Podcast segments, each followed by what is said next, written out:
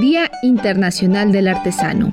Se dice que el 19 de marzo, Día Internacional del Artesano, fue elegido para coincidir con el Día de San José, quien no solo era esposo de la Virgen María, sino un carpintero con muchas habilidades, mismas que poseen los artesanos en la actualidad. Así que en el afán de honrar estos trabajos se hizo coincidir ambas fechas para promover y reconocer las habilidades artesanales. En México se aprobó desde 1995 por la Cámara de Diputados la conmemoración del Día del Artesano, ya que las actividades realizadas en el sector artesanal son parte fundamental de la historia, tradición y cultura milenaria de México.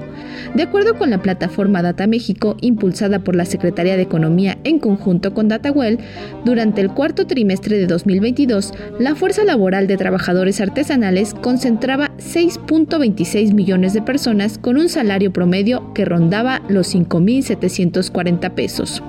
Esta cifra se calculó dentro de una jornada laboral de 41.4 horas a la semana, lo que nos lleva a pensar en los procesos artesanales que demandan semanas o meses para lograr una sola pieza. Así lo comentan las artesanas Nancy Ignacia Carvajal García, Lourdes Obeida Calvo Elvírez y Estrella Cortés Ortega. Pues mi proceso es desde trasquilar al borrego, hacer el hilo y puedo hacer desde aretes, collares, rebozo, bufanda, bolsa, cobija, este, mi falda original.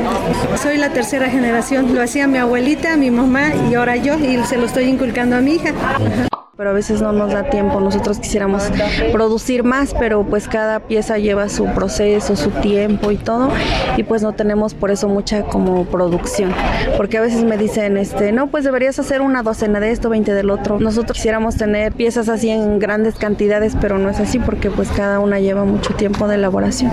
Pues sí, depende ya del, del, trabajo que sea. Podemos tardar desde horas hasta días, incluso meses. Con una pieza que hice en el 2019 gané primer lugar a nivel estatal. A esa pieza le dediqué seis meses, dedicando por lo menos cinco horas diarias exclusivamente a esa pieza. Además de las horas de trabajo que invierten los artesanos para crear piezas únicas, la plataforma de datos determinó que la edad promedio de los trabajadores artesanales es de 43.4 años, mientras que la fuerza laboral se distribuyó en 73.5% en hombres con un salario promedio de 6.650 pesos y 26.5% de mujeres con un salario promedio de 3.220 pesos. Emma Yanes Rizo, directora del Fondo Nacional para el Fomento de las Artesanías FONAR, comenta sobre la presencia de las mujeres artesanas en México. El arte tradicional mexicano es un 60 o 70% es elaborado por manos de mujeres. Ellas transforman el lodo, el barro, el control del fuego y del agua en esculturas a través de sus tejidos y de la manera en que estiran el algodón, van amarrando también lo que, lo que es México. Las artesanas de México cambian lo que tiene que ver con la presencia de la mujer en la historia del arte. Las artesanas Lourdes Sobeida y Rosita López señalan que su papel no solo se concreta a lograr piezas únicas, sino que son guardianas de la sabiduría ancestral y además luchan contra las etiquetas o estereotipos. Es muy importante porque dentro de las culturas originales las mujeres por mucho tiempo hemos sido quienes preservamos las técnicas ancestrales. Entonces el hecho de que actualmente nos den la oportunidad de visibilizarnos más, nos da la oportunidad de seguir conservando nuestras técnicas y también de darlas a conocer a las demás personas y aprendan a revalorizar. Nuestra importancia es ser guardianes de esto, celosamente porque mucho se ha plagiado, otras personas han hecho mal uso de ello, ¿no? Soy la cabeza de un colectivo que se llama La Chidua, es un colectivo de mujeres, lo que pretendemos es hacer conciencia, ¿no? De que no somos un disfraz, no somos fridas, sino que somos nosotras mismas, no es nuestra herencia. Entonces, que valoren esto, que somos México. Si bien mencionamos los números, es necesario hablar de realidades, lo que significan las artesanías e incluso las dificultades que enfrentan los artesanos. Para ello recordemos que Richard Sennett señala en su libro El artesano que este es aquel que exploraba las dimensiones de la habilidad, el compromiso y el juicio de una manera particular, cuyas habilidades deberían transmitirse de generación en generación, y que para llegar a tener una maestría en el oficio es esencial tener paciencia y disciplina. Para las y los artesanos, esto es lo que significa ser artesano Ser artesano para mí es un sinónimo de ser guardián. El resguardar las técnicas que en nuestro caso la alfarería bruñida y alisada ya lleva más de dos mil años ininterrumpidos que se realiza en diferentes culturas originales y el hecho de que uno como artesano preserve sus conocimientos pues es una pieza fundamental para que sigamos conociendo y valorando nuestro trabajo. Yo diría es muy padre ser artesano, ¿no? Es este trabajas para ti y haces que el público se ve parte de ti también, ¿no? Para mí, ser artesano es plasmar mis emociones, mis sentimientos, mis gustos, incluso plasmarlo todo en la pieza. Es un orgullo cuando llega la gente y me compra algo y me dice, pues me gusta mucho tu trabajo. La verdad, me siento muy orgullosa de que a las personas les guste. Las artesanías son un elemento de suma importancia para la identidad de un pueblo, porque son el medio de expresión popular que concentra rasgos estéticos, sabiduría, conocimiento, tradición y ancestralidad.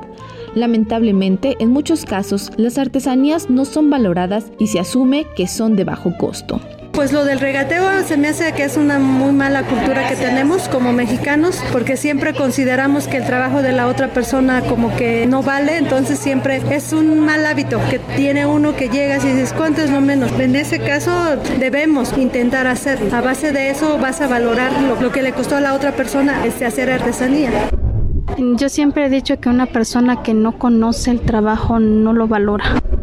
El regateo yo pienso que no se hace cuando la gente tiene el conocimiento. Por eso es importante conservar y difundir y dar a conocer el trabajo porque no solamente es artesanía, es historia, es conocimiento, transmisión de conocimientos, que es nuestro, que somos nosotros mismos y son piezas de valor, de identidad. Las artesanías concentran una amplia tipología de objetos que van desde joyería, objetos utilitarios, prendas de vestir y textiles hasta alimentos y dulces típicos. Para ser más precisos, la producción artesanal en nuestro país se encuentra clasificada en ocho áreas que además son fundamentales para la economía y así como se enfrentan a la problemática del regateo, también están en constante adaptación e innovación. Así lo comenta el artesano César Antonio Velasco. Mi nombre es César Antonio Velasco, este, soy originario de San Baltasar de la Vila, de Oaxaca. Es la tercera generación que está haciendo este trabajo. Notamos que llegó un momento que nosotros dejamos de vender muchas piezas, pues lo que nosotros hicimos es tratar de renovarnos y las piezas se vean más juveniles, que las puedan usar cualquier otro día, no especialmente en una ocasión, ¿no? Por ejemplo, yo descontinué el trabajo como cinco años, eh, me dediqué a otras cosas porque llegó un momento que se estancó, no, nadie lo valoraba, nadie este, lo compraba y es, lo que trabajábamos era hasta que después empezamos a trabajar otra vez, pero ya de diferente manera y metiéndole toques de nosotros, algo diferente a lo que se ve en Oaxaca. El reconocimiento y la valoración de las artesanías no es algo nuevo. Incluso desde hace décadas se ha logrado que estas piezas lleguen a museos o galerías. No obstante, se requiere más apertura de espacios para toda la oferta que se produce en el país. El gremio artesanal se ha fortalecido por la transmisión de conocimientos y técnicas que van de generación en generación. Artesanos como Delfino Reyes capacitan en diferentes comunidades en Tlaxcala, buscando que la tradición sobre el bordado no se pierda. Y así como él, otros artesanos forman colectivos y trabajan en conjunto entre mujeres y hombres, todo por mantener viva nuestra historia, nuestras raíces y nuestra identidad. Ah, mi nombre es Estrella Cortés Ortega. Mi trabajo es rebozo textil y el tejido lo hacen los hombres y nosotras las mujeres hacemos el empuntado. Entonces es un trabajo en conjunto y pues sí, sí es importante que sigamos preservando las tradiciones. Mi nombre es Luis Enrique Rodríguez Rivera, originario de Santa María del Río, San Luis Potosí. Pues yo vengo de una familia rebocera. Mi abuela era empuntadora, mis papás eran tejedores. Lo que nos hace, yo digo que fuertes y seguir elaborando esta pieza tan conocida, pues es el gusto que tiene la gente. Los mismos clientes nos motivan, ¿verdad? Porque vemos que les gusta el trabajo, el trabajo que, que elaboramos. Mi nombre es María de la Luz Morales Herrera. Yo vengo de Tenancingo, Estado de México. Tenancingo es cuando ustedes compren un rebozo, pregunten cómo se llama el diseño del paño, cómo se llama el diseño de la punta, quién hizo el paño, quién hizo la punta. Aunque lo adquieras con X persona, pero debes saber quién fue el autor de esa prenda. Eso es una parte muy interesante para poder aprender. Para Radio Educación, Pani Gutiérrez.